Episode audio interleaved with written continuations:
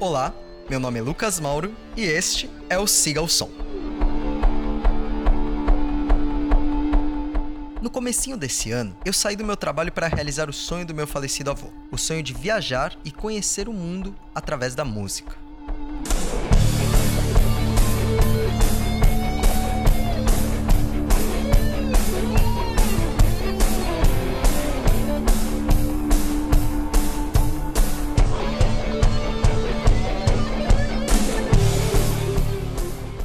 Pessoal, agora continuando aqui a nossa segunda parte sobre Fred Mercury, ou Farok Bulsara, o artista que Zanzibar forneceu para o mundo. Então vamos lá para a segunda parte, Marcelinho.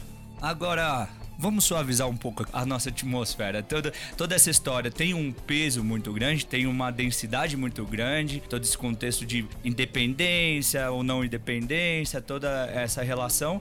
Mas a ilha em si é maravilhosa, né, Lu? E a ilha em si tem um potencial incrível para receber pessoas. As praias são maravilhosas, a Stonital é maravilhosa. Então a gente, eu acho que agora já dá pra gente ir um pouco pra Paja, que é esse lugar no oeste, onde a galera ama o futebol, que é, imagina uma praia tranquila, com casinhas pequenas, com gente muito tranquila, muito praiana. E esse foi eu acho que um dos pontos altos da ilha pra gente, né, Lu? Sim, nossa, aquela areia branquinha assim, a gente tirou um milhão de fotos. Eu acho muito legal observar aqui o jeito que as crianças africanas, ou as crianças do Zanzibar, elas pulam no mar, né? Eles, eles não simplesmente entram no mar, eles se atiram no mar, sabe? Eles vão correndo assim. É a ulha, né? Como é Ilo. que é? Ilo, ilo. E aí, tipo, eles ficam olhando, esperando a onda se formar. A hora que tá vindo a onda, as crianças começam, ilo, ilo, ilo, ilo. E aí todas as crianças juntas saem correndo e se atiram na onda. E é um barato. E aí eles já saem correndo pra areia de novo. E ficam esperando uma nova onda. Ilo, ilo, ilo. E já vão correndo de novo. Isso é muito legal, né?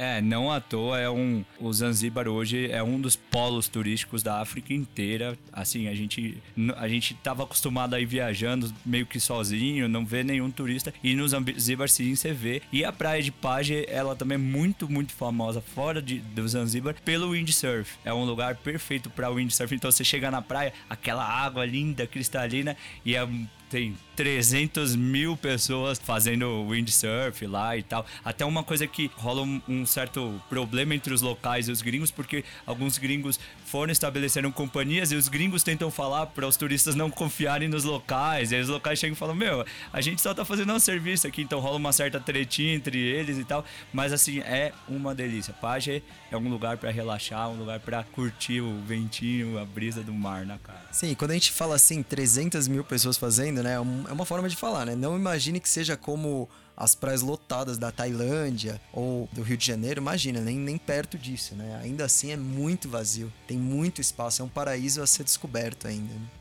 Exatamente, e super acessível. Fica aí a, a dica para quem um dia tem umas férias e estiver pensando em fazer uma viagem. Paje é um ótimo destino.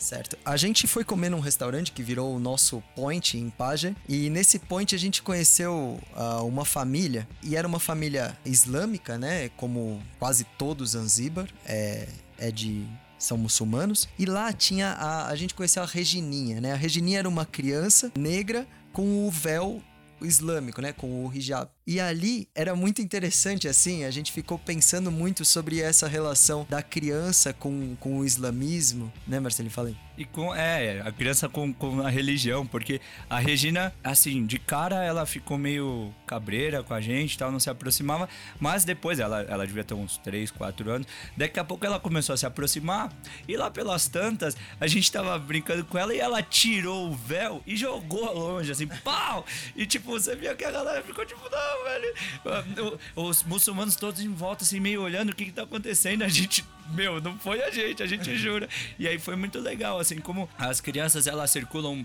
muito livremente e, e assim, elas não são presas. Ela, assim, o véu é somente um, um tecido na cabeça dela para ela, sabe? Mas também ela tinha esse apreço, ela sabia exatamente como vestir o véu, ela ia para as orações com, com a mãe dela e tal. E pra gente que vê só pelas fotos, né, as, a, não só as crianças, mas as mulheres em geral com o véu, a gente acha que todas são um, padrão de opressão, né, que elas são oprimidas.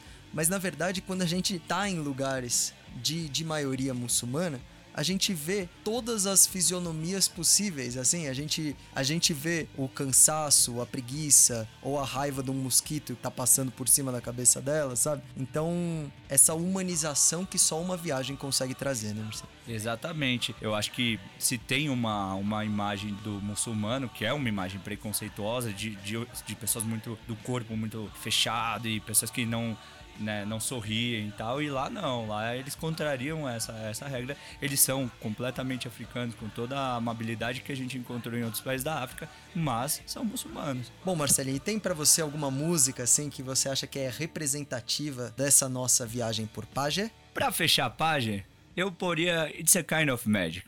Porque Excelente escolha. Realmente é um lugar mágico, é um lugar que tem um ar diferente, é um lugar que só de você pisar lá você já se sente em paz, você já se sente naquela, naquele balanço gostoso do mar.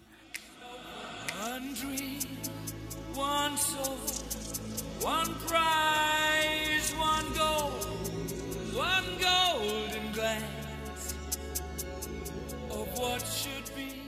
Bom, então a gente saiu de Paje e foi para Nungwi, lá no norte da ilha, né? Bem, desde que a gente chegou em Zanzíbar, o que todo mundo falava pra gente é: Nungwi é o lugar das festas e dos gringos. E a gente, ai meu Deus, a gente até considerou se a gente queria mesmo ir pra lá, mas eu acho que a festa pesou mais e a gente resolveu ir, né? Porque também fazia muito tempo que a gente não ia num, num lugar que rolava umas festas e tal. E, ah, vamos, vamos pra lá, né?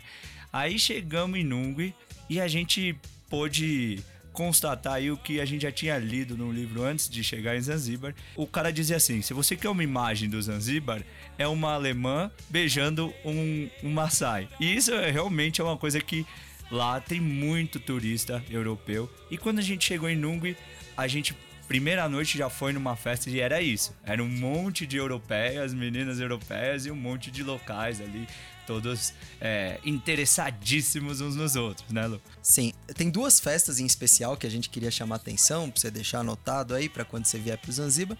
Uma é a Istambul e a outra é a Cocobello. E é engraçado até esse nome Cocobello, né, que é um nome bem italiano, porque o Zanzibar é entupido de italianos, né? É, em especial são, são muitos italianos e italianas que vão para essa região.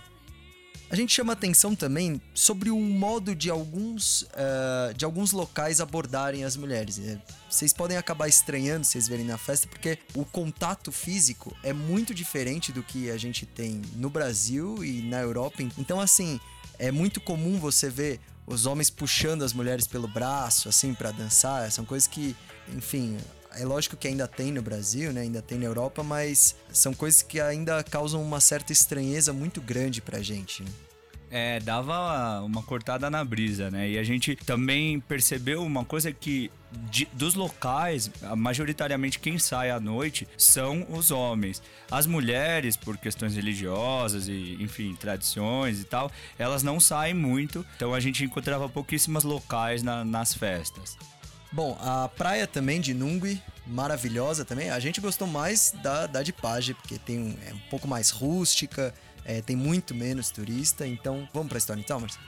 Vamos pra Stone Town. Só um parêntese, a gente passou dias em Nung e não sabia que existiam os resorts lá. A gente achava que era uma prainha pequena. No último dia a gente foi descobrir que tinha um 30 quilômetros de praia, um milhão de resorts. Mas graças a Deus a nossa prainha pequena tava muito melhor.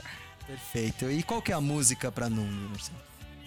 A música pra Nungui vai ser I Want to Break Free. Because, por quê? Because, ó, porque em, em Nungui foi quando eu finalmente me libertei da minha crush de três meses que eu tava carregando desde a África. Glória a Deus! Desde a África do Sul, a Argentina, que o Lucas já citou umas três vezes aqui, que era minha crush. Bom, então vamos lá. I want to break free.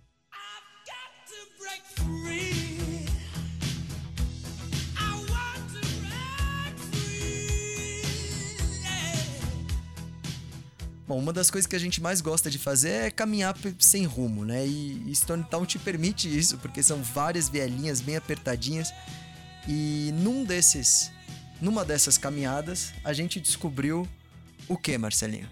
O famoso Date Yogurt. O melhor iogurte do mundo. A gente tava andando, a gente perguntou uma informação pro cara. É muito. É só um passo atrás, né? De novo, voltando lá pro século XVII Por que das vielinhas? Porque quando o, a, a Stone Town era um protetor, um, um sultanato do Oman, é, você tinha uma influência absurda da arquitetura do Oman. Então você se sente, como o Lucas disse, realmente num país árabe, naquelas vielinhas e tal. E a, a sensação que dá quando você tá andando por essas vielinhas é que todo mundo tá o tempo inteiro em movimento. Não existe ninguém parado ali, é uma coisa muito louca. É, é carro, é, perdão, é, é moto, é gente andando nessas vielas.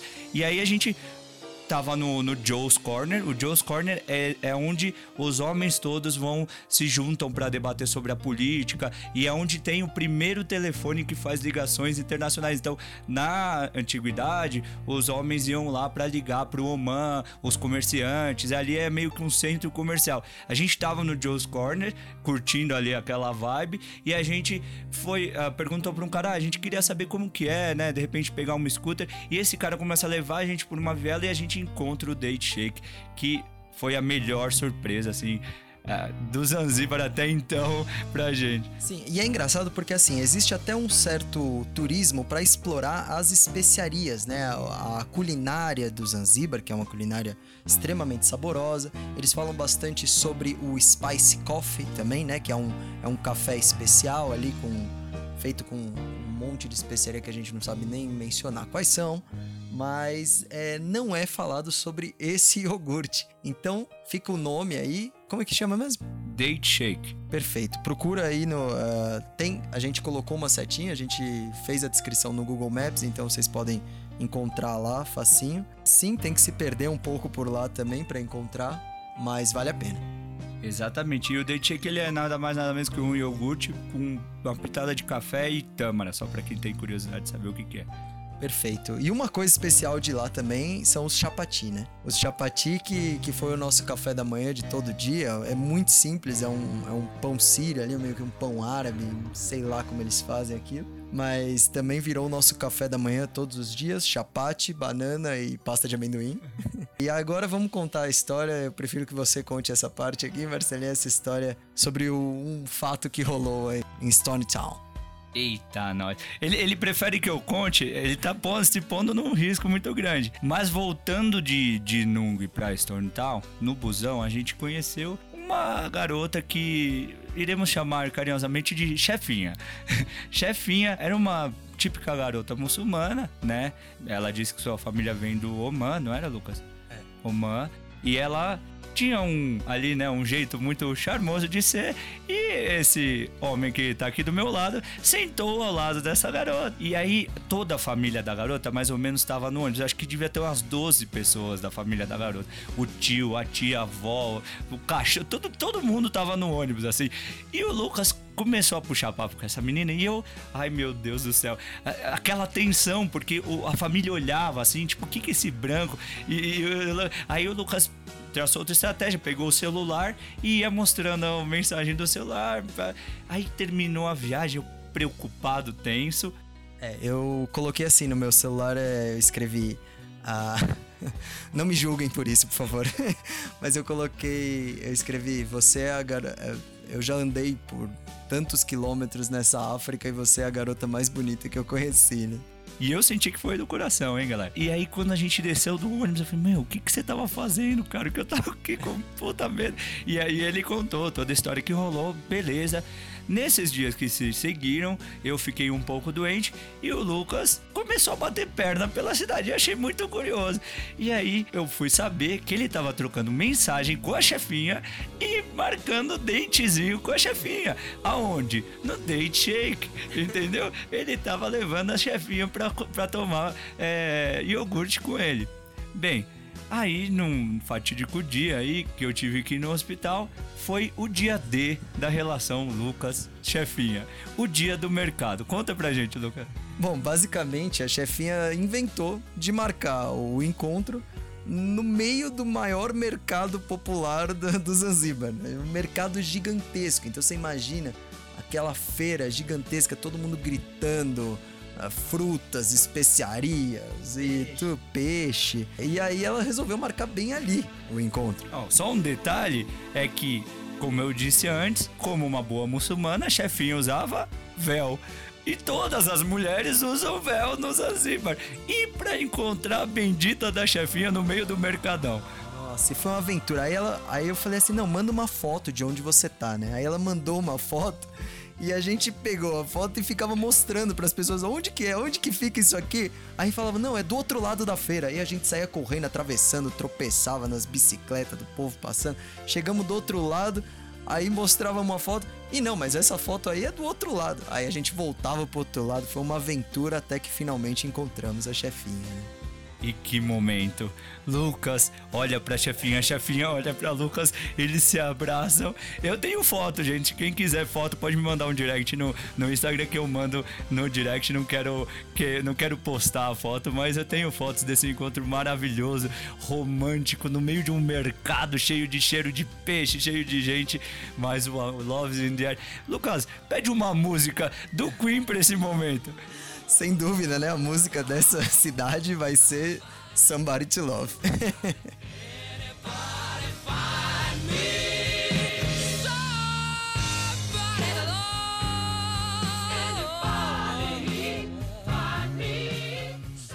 Somebody to love. É, foi, foi muito lindo esse, esse romance. Marcelinho, conta um pouquinho sobre o, o telefone dela, né? Os contatos dela. ah, o telefone. E aí, por isso que ficou a famigerada chefinha, né? Porque o, o contato do Lucas era My Boss. Não, o que é My Boss? É meu chefe, né? aí, o detalhe, o, o primeiro. Aí tinha lá, ela me mostrou My Boss. Aí tinha o My Boss 2. Aí eu falei, ei, chefinha, é, que história é essa, My Boss 2? Você tem outro boss aí? Como é que. Aí ela virou e falou assim: Não, é que eu tinha salvo errado o número e eu salvei como My Boss 2. Ou seja, os dois My Boss eram Lucas. Olha que coisa errada, gente. Ai, que loucura. Bom, é, no fim, nesse, nesse dia, depois de uma hora tentando encontrar ela no meio da feira, não deu nada, né? Ela só, ela só falou, não, que bom que a gente se encontrou, pegou e foi embora, né? Passou, passou uns dois minutos, ela falou, não, mas eu preciso ir embora porque tá escurecendo, pegou e foi pra casa dela. Aí no dia seguinte, aí sim, Marcelinho estava ali hospitalizado e eu descumprindo as minhas funções de irmão e amigo e companheiro de viagem, ao invés de estar ali apoiando ele no hospital, estava aí marcando dates com a chefinha procurando a viela mais estreita e escondida da cidade, diga-se de passagem para dar o mais romântico dos beijos muçulmanos na chefia. É, foi o primeiro beijo, teve que ser escondido assim, porque quando a gente caminhava na rua, invariavelmente as pessoas olhavam pra gente com uma estranheza, né? Porque eu tava de short e camiseta, dava para ver todas as minhas tatuagens, claramente eu não era um muçulmano, mas estava caminhando com uma, com uma muçulmana. Para não trazer mais riscos para ela, né? A gente ah, foi só esse dia mesmo, teve um primeiro beijinho dela, né? Mas mais alguma coisa aí, Marcelinho? Vamos fechar. Foi bonito, foi, foi intenso, foi, mas aí acabou, né, gente? Aí a gente começou já a preparar nossa partida e Lucas também preparar o coraçãozinho de chefinha pro famigerado adeus. Perfeito. Então tá bom, então fechamos aí esse especial de hoje. Espero que vocês tenham gostado. Próxima parada, Tanzânia. Aí a gente vai falar mesmo sobre a mainland, sobre a parte continental da Tanzânia. É isso aí. Queria por um último ponto aí, um último, uma última reflexão é que uma coisa que te marca muito ao visitar Stone Town, ao visitar o Zanzibar, são as portas, né? Ah, são lindas, ornamentais, de madeira e você tem portas indianas, portas árabes e portas swahili no formato inspirados, né, nas portas que tem na Índia, que tem no mundo árabe e as portas que os Swahilis conceberam. E a porta mais famosa, como eu disse no início do episódio da ilha, é a porta da casa do Fred Mercury. E é muito simbólico que essa porta esteja fechada, porque infelizmente, porta da história do Zanzibar ainda está muito fechada para o Fred Mercury, por conta majoritariamente de ele ter sido homossexual. E a gente sabe a relação é, complicada que ainda Alguns países nutrem com relação aos homossexuais.